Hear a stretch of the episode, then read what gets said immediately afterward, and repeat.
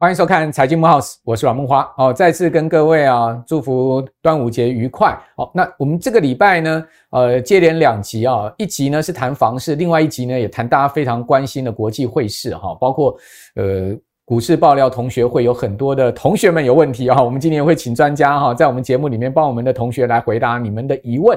好，那我们今天请到的专家呢是外汇专家陈友忠，友忠你好，马哥大家好。好，那在访问友忠之前呢，我们来看一下这个礼拜，当然很重要的就是这个美国联准会主席鲍尔哈，分别到这个参议院跟众议院哈，应该讲众议院先，再来是参议院哈，去进行半年一次的这个货币证词啦。那之之之之前呢，美国联准会也一如市场预期的啊，宣布了暂停升息。那这个暴力升息啊，总共升了可以讲说是五百个基点啊，就是升利。利率升到五趴，哈，这个从零哦，好，去年三月哈一路升到哈，呃六月哈暂停升息啊，这一段时间升了这个五百个基点之多哈，这应该讲说是四十年来最激进的一个升息的路径，好，那联准会。宣布暂停升息，不代表七月不会升哦。我们可以看到联准会的几个这个高官啊，在暂停升息之后呢，再释这个鹰派的讯息，也就是说，他们其实还是很担心啊，这个核心的通货膨胀啊，还很顽强啊，掉不太下去的一个状况。哦，比如说各位看到华热哈是联准会的理事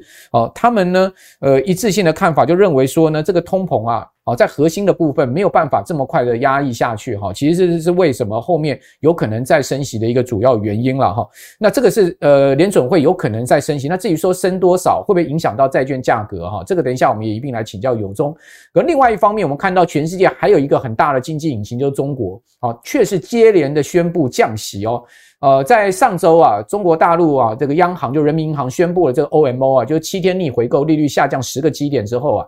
市场就猜测了说，哇，这个它的中期借贷便利 MLF 这项这个政策工具也会下调。那同时呢，也猜说呢，这个 LPR 好，这个最重要的政策利率工具呢也会下调。果如啦，市场所预期的 MLF 也下调了十个基点。另外呢，跟房贷挂钩的哈，这个 LPR 好也下降了十个基点哈。这个可以讲说是。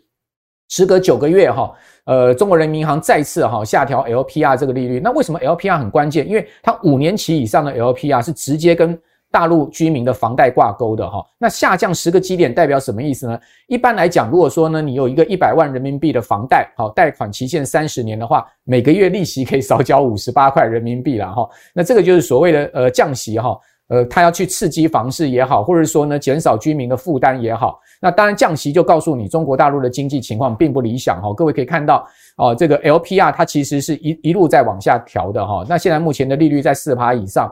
那最最早先的时候呢，二零一九年的时候，当时的利率呢接近到五趴，它一路在下降的一个下调。那大陆的这个降息导致了这个人民币哈往七点二贬。我记得上次有中来讲说，七点二人民币大关万万不可贬破啊！一旦贬破的话，恐怕人民币的信心啊要更是大幅的一个流失啊。那人民币会不会贬破七点二？因为本波段人民币的汇价最低已经来到七点一七喽。已经逼近七点二，甚至有市场预测人民币哈大概率会往八块迈进，这是真的吗？等一下一起来请教友中。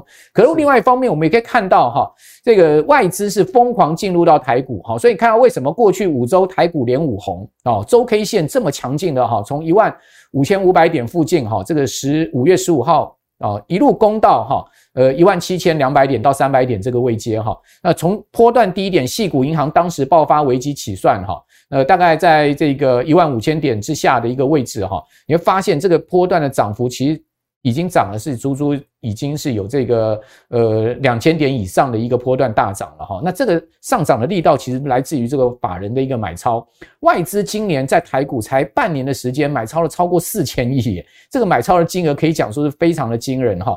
可是外资买超却带不动台币的升值，你发现这个礼拜端午节连假前的三天哦，台币是趋贬的，而且呢是往三十一块贬哦，创了今年台币汇价的新低。这个外资的台股大买超居然没有带动台币，这是怎么回事呢？啊，等一下也要来问有忠啊。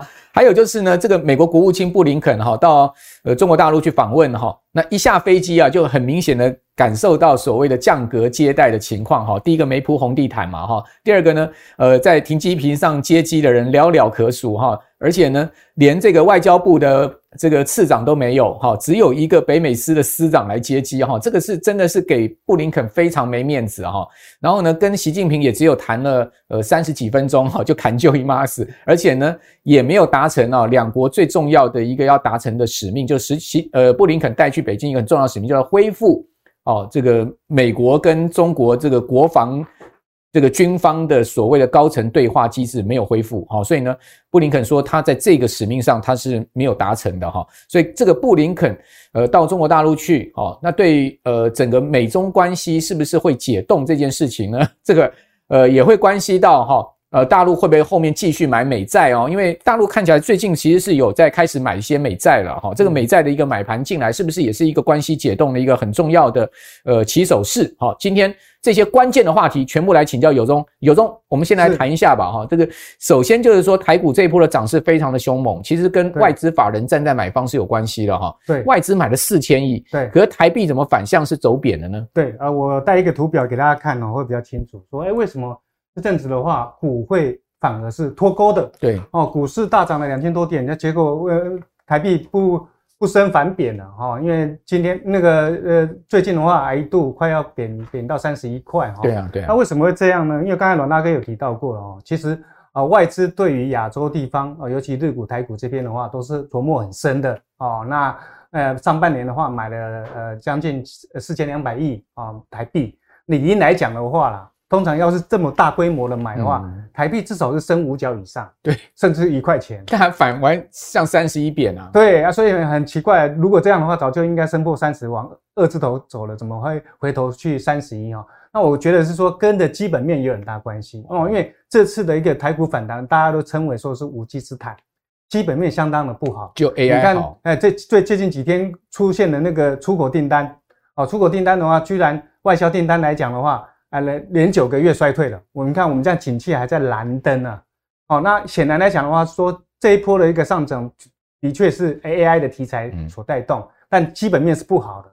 出口是在美下愈况，而且到目前的话，还没有看到明显改善的迹象。嗯，所以我们会看到我在带来的图表左上方这个图的话，大家可以看哦，外资两两样情哦，在股市的话它是做多，啊，可是你去看汇市，它是做空台币的。好，为什么？因为在汇市的话，我们看左左上方那个图表的话，它是买超美元的哦，它是说对美元的操作是做多的，反而对台币是做空的。哦，那最主要是因为它看基本面是不好，还是看贬台币，啊，但，但因为热钱在股市哦，所以变成说，哎，它也来嘎一只脚啊。但实际上来讲的话，并不是炒汇炒汇的哈，所以这次的话，我们是没有明显看到有炒汇的一个现象。那我们现在比较担心的话，就是说。哎，恐怕呃六月第三季可能第三季初的话，可能还行情台币的行情也可能不会太好。嗯，好，最主要是看起来，呃，整个出口改善，可能七八月也改善的情况也不会很明显，可能要等到九月开学潮的时候才会比较明显。啊，当然我也觉得说，最近的台币如果贬的话，贬到三十一块以上啊，我觉得三十一点二会有一个哎反压强力的支撑。哎，那为什么呢？因为哈。呃，我们要留意啊，最近的话，美国财政部也公布了，嗯，好，外汇操作国的名单。都没有国家在上面，有七个国家是列入观察。哦哦，我们已经很多年没有没有被列入观察了，对对，我们这次也被列入观察了，哦是哦，哦那列入观察代表怎样？因为我们都对它是大额的贸易顺差，对。啊，它顺差的话，它是希望你台币啊，你要升值不能贬值，嗯，哦，所以如果你台币贬太凶的话，哎，美国会会会再再次的警告，因为。你如果越贬的话，你是创造创造你良好的一个出口条件嘛？啊，但我们本身出口本身是在衰退当中嘛，所以当然我们应该是要顺势让它贬一点。但我我我觉得说，碍于美国的心态的话，它应该稍微会守一下。嗯啊，如果我们央行的话，应该三十一点二会稍微守一下，不会让它快速一直贬贬到三十一点五以上。嗯，那显然来讲的话，说搭配的下半年，我仍然还是认为说，美金的话是应该要往下走的。也就是说，其他非美货币啊，包括新兴市场的这些货币的话，应该都要升值的。那只是说，因为都还在等待哦，等待出口哪时候转好哦，所以可能要等到哎第三季末下到下半段的话，哎，才会慢慢出口改善。但因为我也认为说第三季末的话，出口一定会改善。嗯，因为传统的话，我们第三季就是传统的旺季哦，只是刚开始的话可能会旺季不旺，那下半段的话会旺旺季开始稍微有一点曙光了。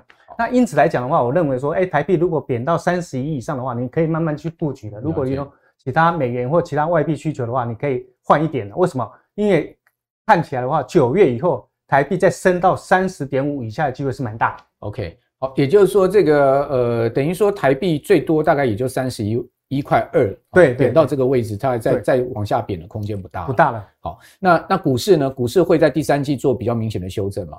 呃，股市就很难讲了啊，因为股市它变得先涨了。哦，那理应来讲的话，如果是同步了，因为最近已经脱钩，已经没有没有准头了。哦，不不然的话，台币如果手升的话，台股应该要先涨。嗯啊，但你要留意啊，因为台股已经先涨。哦，那反而搞不好会会会不会我们看到说又又脱钩了？嗯，哦，台币升值的时候，反而台股会稍微。做整理，OK，啊，所以可能第三季大家都要还是得小心呐。今今年台币跟台股真的是脱钩，去年是完全同步，对，而且呢，去年台币的全年低点跟台股加权指数的全年低点都在同一天，十月二十五号，你看有这么巧，对，好，但是呢，今年呢，哈。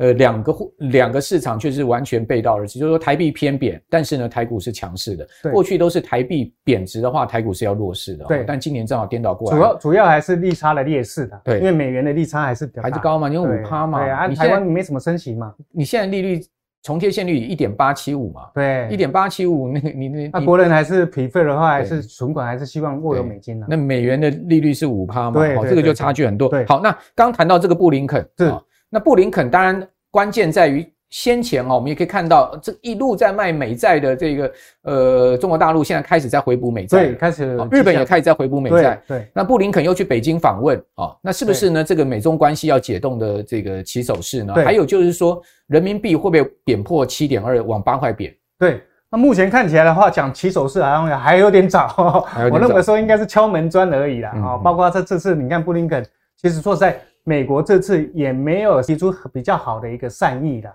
理理论来讲的话，你希望说这次能谈到所谓说啊军方的话哦，美中之间应该高层要有对话。啊，可是你美国还是在制裁中国的防长哦，就李尚福，你还是你还是把他的账户冻结啊，那这样的话，你对于中国的话，你的防长根本没有示出好的一个善意，那你怎么会让中国觉得说我我都让你挨着打？哦，所以你这次为什么我们可以看到说，为什么整个布林肯去访中的话，整个格调是降，那个那个规格是降得很低的哦。最主要是说，因为你美国也没有释出善意，那因此来讲的话，我说可能要还是要边打边边边看的哈。那我们首先先看的话，就是说，哎，中国的防长到底你的李尚福的制裁有没有办法被解除？哦，如果没有解除，那恐怕后面要谈就很难了。那可能最快的话，也要等到今年十一月 APEC 哦，APEC 的话啊，跟拜登跟。那个习近平一定是会见面的，嗯，那、啊、只是见面的话，到底谈的时间长又短？见面只是 say hello，对，还是说两个人有坐下来会谈？如果像去年气氛还不错，十一月的时候，哎，G 团体的会议谈了两三个钟头，那就真的很有诚意啊。只是后面因为呃又有间谍气球的一个影响啊，所以整个让整个本来适度要有一个一个一个回春的一个现象的话，又陷入冷冻了。啊，因此来讲的话，我们觉得说可能慢慢要。慢慢要看了，还没有那么快。嗯，那只是说现在的确是有这种迹象，也就是说中国没有在持续的抛售美债了。嗯哦，那到去年底的话，诶，它稍微已经停止了哈。那一二月的话，诶，也有卖一点，但三四月的话开始有回补的迹象了。所以我们目前的话，最新的资料是一到四月，它已经开始有小幅回贬了。啊，买多少？买十八亿，小幅，所以小幅买超。对，所以你不要不要祈求说他很快速把赶快买回买买买买回美债哈啊！但实际上买回美债比较大的动作还是第一名的日本哦。日本一到四月是买了五百零九亿美金哦。那第三名的日本那个英国的话也买了两百九十二亿哦。我们第十名的台湾的话也买了一百九十一亿啊。所以中国的话，你现在那外外汇存底三兆多的话哦，那你现在握有美债是八千多多。六百多亿的话，你才买十八亿，小小而已，说实话就零毛一角而已的哈。所以你要说哈，两个关系要很好的慢慢看到回春的话，那他看就要看中国买美债的动作有没有？哎，如果有积极买，哎，那美中之间慢慢解冻，机会就蛮大的。好，这个是一个很重要的金融指标哈。好，那人民币的这个走势呢？是人民币的话，当然反映的也是基本面不好哦。那当然，台湾最近人台币会贬，也是被到人民币所拖累啊。所以人民币最近就一一企图好像想要贬破七点二零了哈。那不过七点二零贬破的话，呃，可能会贬破。我看起来这种市场上的压力是很大，因为中国持续在疲弱，包括阮阿哥也提到过，短期利率一直在调降啊。但重点的话是，大家还在担心，你存款准备率会不会调降？嗯嗯。哦，因为这个的话，只是大手笔把钱撒出来。对对。哦，所以以中国现在经济非常的一个糟糕，你第一季的话 GDP 哦还有四点五趴的一个成长，可是你现在 CPI 到五月为止只有零点二 percent。也就是说，中国已经步入所谓的实质通缩了。嗯，那实质通缩的话，你光是撒钱恐怕还不够，你还得需要财政政策来推推一把。哦，那加上我们认为说，中国的话这几年的一个房市问题恐怕很难解决。那中国的话，我们形容说啊，它三驾马车现在完全是零，包括进出口，嗯，不好哦，那那个进口减到出口的进出口哦。那萎缩了啊，因为美中之间的一个一个一个科技的一个互相的一个角力哈。那第二个投资，因为房地产的关系，投资也萎靡。消费的话，我们期本来期待说五月一号开始解封之后的话，会有大幅的一个报复性消费，也没看到。这次是穷游，因为大家根本没有钱可以消费。那失业率飙科飙升啊，青年的失业率快两成啊。所以中国现在目前呢，结构问题很麻烦。它现在有点哈，已经步入所谓日本的后尘。日本，你不要忘记哦，它是先富，然后后来房地产泡沫哦。中国你要了解哦，它还没有富哦，就已经跟日本一样是老老化，人口红利在流失的。马上第二季可能日印度就已经人口超过中国了哈，所以中国的人口是在萎靡不振的。所以中中国现在已经开快速面临所谓的结构性的调整。那这也是为什么可以解释说，最近人民币一直在反应的，就是人民币哈一直在啊做走贬。那我们看到左上方的话，这个图表示啊。是在人民币的市场，大家哈跟台币一样，比分都还是在买美金卖人民币，所以为什么使得人民币最近压力很大？为什么？那现在官方公布的 PNI 指数啊，那财新公布的是有超过五十的，可是官方公布的话还掉到四十九以下，所以显然来讲的话，中国现在结构问题、经济疲软是很大的一个问题哦。那大家又很担心它降息，所以短期的话，人民币可能还会续贬，所以有可能贬到七点二五。那但我。我不敢保证说是不是七点二五的人守得住，但七点三零应该是官方一定要守的位位置，因为如果守不住那个不守的话，那可能不是不是人民币贬就好了，可能入股也会很惨。好，呃，金价还没有创新高哈，不管现货金价、期期金价格哈，跌破两千之后一直站不回两千哦。感觉起来呢，就在一千九百五十块钱上下做震荡哈，好像跌也跌不太下去哈，也没有跌破一千九，但是呢，也没有办法突破这个呃两千哈，那一千九百五十块就是一个中介线哈。那如果一旦突破了两千，当然就是转强；一旦跌破一千九，就是转弱哈。这个就是现在目前金价的一个情况。可是呢，你可以看到哈，日本的黄金 ETF 的价格是在创历史新高哦。那为什么日本黄金价格在现货金价、期金价格都没有创新高的情况之下，它能创新高？就是因为日元贬值的关系。好，日元已经贬到了一四二了哈，这个看起来植田河南哦没有办法撼动哈，这个所谓的宽松路线，仍然还是要继续维持宽松。换了一个央行总裁没有用啦，哦，它改变不了整个日本的既定的方向了哈。那日元贬到一四二，那另外呢，你可以看人民币往这个七点二贬哈，所以呃，日本大妈哈，中国大妈哈，都是在抢黄金就对了哈。这个地方就要请教有宗了哈，这个黄金呢，看起来在。这些亚洲的货币这样走贬之下，哈，还是有很强的实质买盘呢。感觉起来一千九应该跌不破吧？对，我看起来是应该是不会了啊。那不过说这是不是真正一千九就转空也不进来？所以这个跌破一千九不代表一定走空，对不对？这个还要看技术分析啊。有宗带来的这个技术分析图啊，给我们讲解一下，这个要好好仔细讲了。对，我们来看一下哈，其实大家要看年线。对，哦，真正是不是转空的话，要跌破年线。嗯、年线的话，现在是目前扣底是一八三零。对，一千八百三十块，也就是说，如果一千八百三十块没有跌破之前，还是在多头走势。为什么？我们看啊，半年线跟年线是黄金交叉向上。嗯嗯。那我们说哈，这五年来哈，黄金大部分都在走多头。对啊。哦，从那个二零一八的哦一一六零涨到之前还破二零六零。哦，这五年来只有二零二零年跟二零二二年只有不到一年的时间有是下滑的。嗯。那我们说要怎么操作呢？很简单。嗯。你就沿着季线走。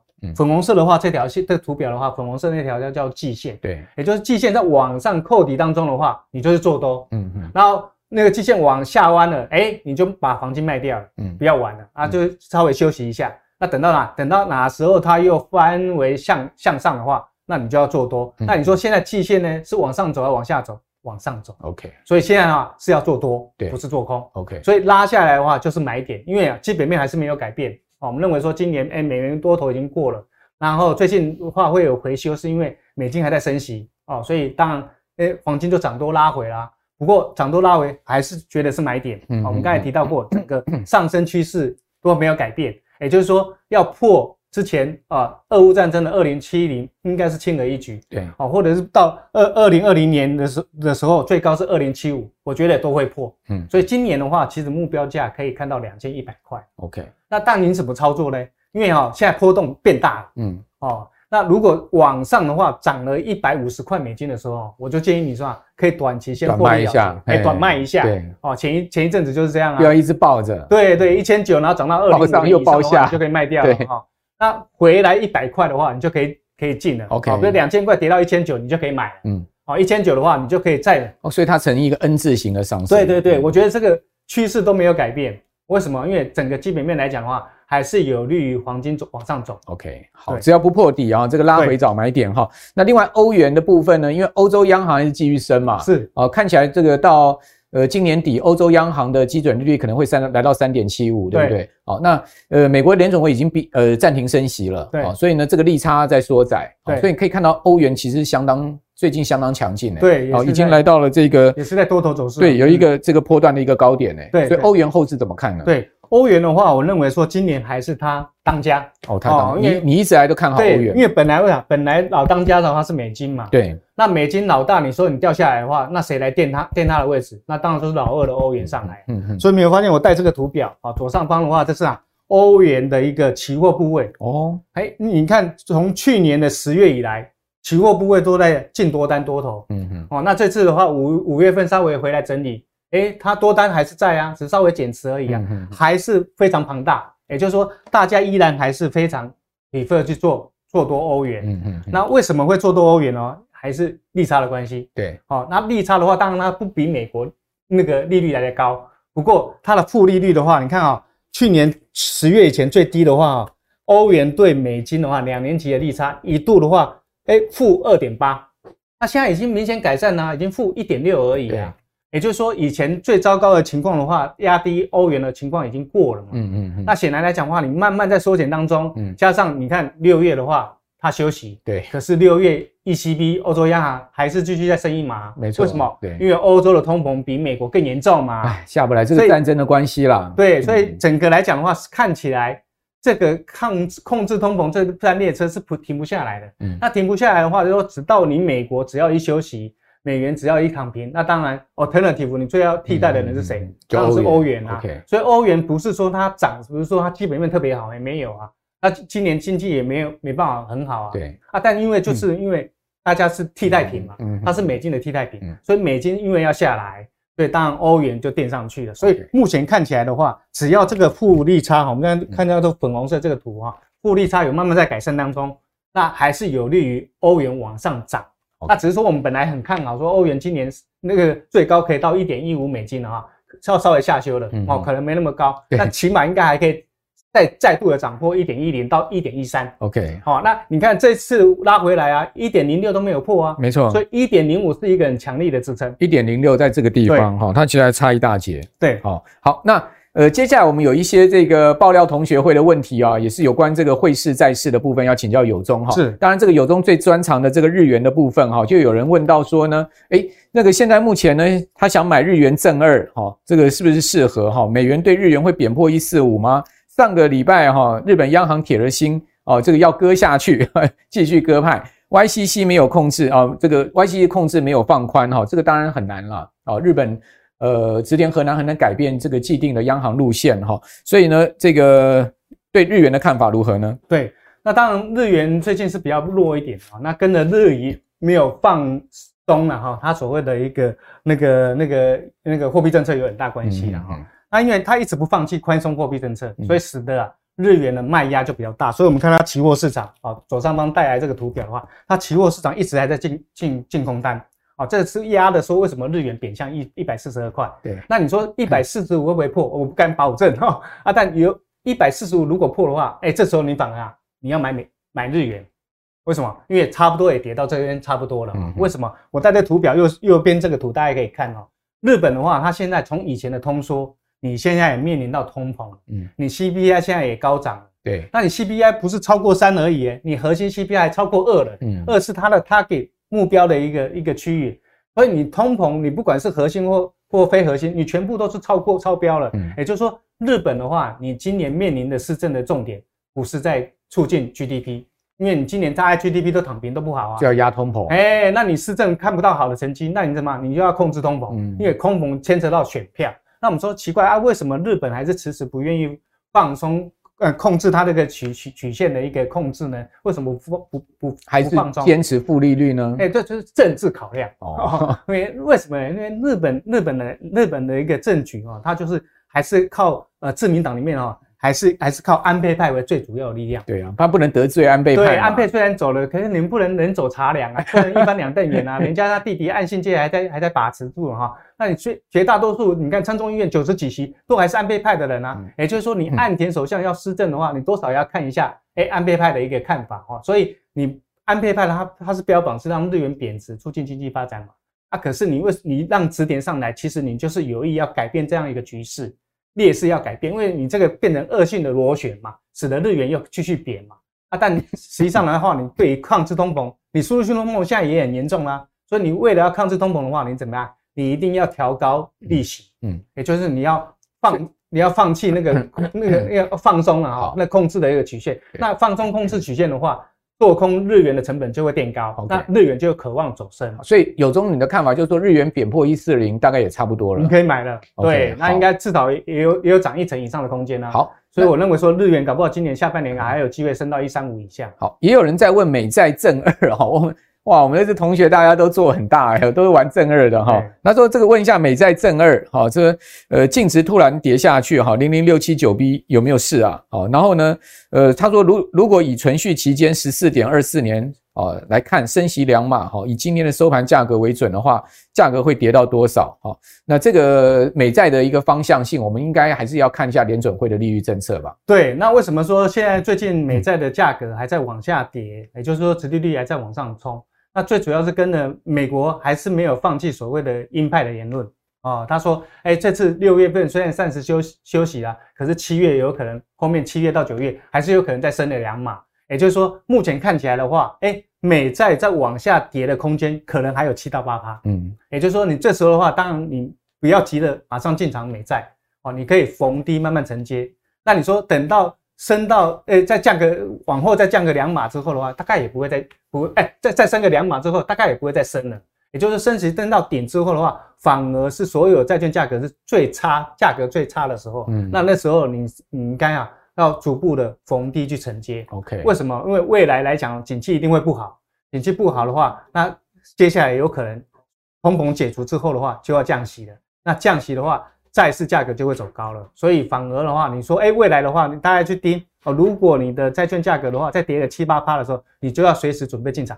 好哦，债券价格要再跌个七八趴也不太容易了哈。就但是往下挫的话，应该长期的买点就可以逢低逢逢逢低分批买哈。是好，那另外呢，就是说，呃，CPI 还没有大幅下降，好，那他说呢，为什么大家都预测联准会不会升，不会继续升息？假如说联准会不升息的话，该布局长期国债还是短期国债呢？对，那我们说哈，你虽然是说，哎，目前看起来来讲的话，哈，呃，通膨没有看到明显下降啊，那你说通膨会真的会烧那么久吗？其实也不会嘛。嗯，像美国一一度的话，通膨九趴多，哦，那现在已经也当当当当当到那个四四点多了，对不对？已经也拦腰砍一半了。那只是为什么说后面还要升息？因为核心通膨还在五五点多嘛，嗯嗯嗯、啊，所以这个没有明显降下来。为什么？因为 GDP 还没有下来。对啊。不过你要留意，这个一定要经过调整期。也就是说，景气一定会慢慢会还是会变不好。不好的话，因为你利息那么高嘛，会有信贷危机啊。所以很多厂商僵尸企业，它经营不下去，它一定要退场，破产了。那破产的话，一定会不害人，失业率一定会飙高。那施惠利率在飙高，你说还有办法支撑这么高的通膨吗？当然不会啊，对啊，通膨就一定会掉下来。OK，所以我们才会说哈，其实为什么说大家也不要一直很担心说升息是不是还会继续升？应该升会有一个它的一个底线。嗯，而且美国这个政府债务这么。多对不对？对，好，他如果这个一一一直维持这么高的利率，他的财政也受不了。对，哦，所以很多面向了哈。那另外最后就问到说，日股跟台股哪一个表现比较好？是今年以来是日股表现比较好，日股今年以来涨了三十趴哦，台股涨了二十几趴哦，也算是表现相当好。那就说呢，呃，到底可以投资日股还是投资台股哈？还有就是说，如果要投资日股的话，我们可以怎么投资呢？对，那这个其实股市，本来哥才才是专家了，不敢问。那我们刚才说到股市跟选股的策略也是一样。对。选股都通常都要选那个最强的。对，那你说现在目前亚洲股市谁最强？日股，日股最强。嗯，所以说实在，你还是跟着巴菲特走了。OK，还是投资日股。所以日，你说如果拉回来的话，优先选择说，哎，如果 priority 应该是日股还是台股？我觉得要是我的话，我会选择日股。OK，好，那当然，呃，如果你手上有日币的话，你可以用日币哈去投资这个日币计价的这个呃，等于说是这个基金啦哈。那或者说呢，你可以投资日本的 ETF 哈，或者日本的这个基金哈，用美元计价的也都可以啊。其实呢，如果是呃日日元的话，如果手上是日元的话，当然也有日日元计价的基金啊，但是比较少啊，这个支数比较少。啊，这个可挑选的这个基金就不多哦。那美元计价的日日本基金哈 ETF 就相当多了。好，那以上的问题就回答给我们所有的爆料同学会的的同学们。今天也非常谢谢有忠啊，啊，这个呃，等于就带我们全世界走一套了哈。然后呢，也回答了这么多问题啊。那如果你喜欢我们财经慕 House 的话，请记得呢六日早上哈九点钟准时收看我们的节目之外，把我们节目介绍给您更多的好朋友。我是阮木华，我们下次见，拜拜。面对通膨物价的大幅上涨，投资创造额外收入已是现代人必学的人生课题。这堂半世纪台股不败全攻略将带给您最完整的技术指标课程。大家好，我很荣幸与轻松投资学院合作募资我的课程。本课程叫做《半世纪台股不败全攻略》，将是我累积半世纪的统计所归纳出最具系统性的综合指标课程。半世纪台股不败全攻略，教你十二种图表形态理论，让你快速理解，一眼看出个股优劣。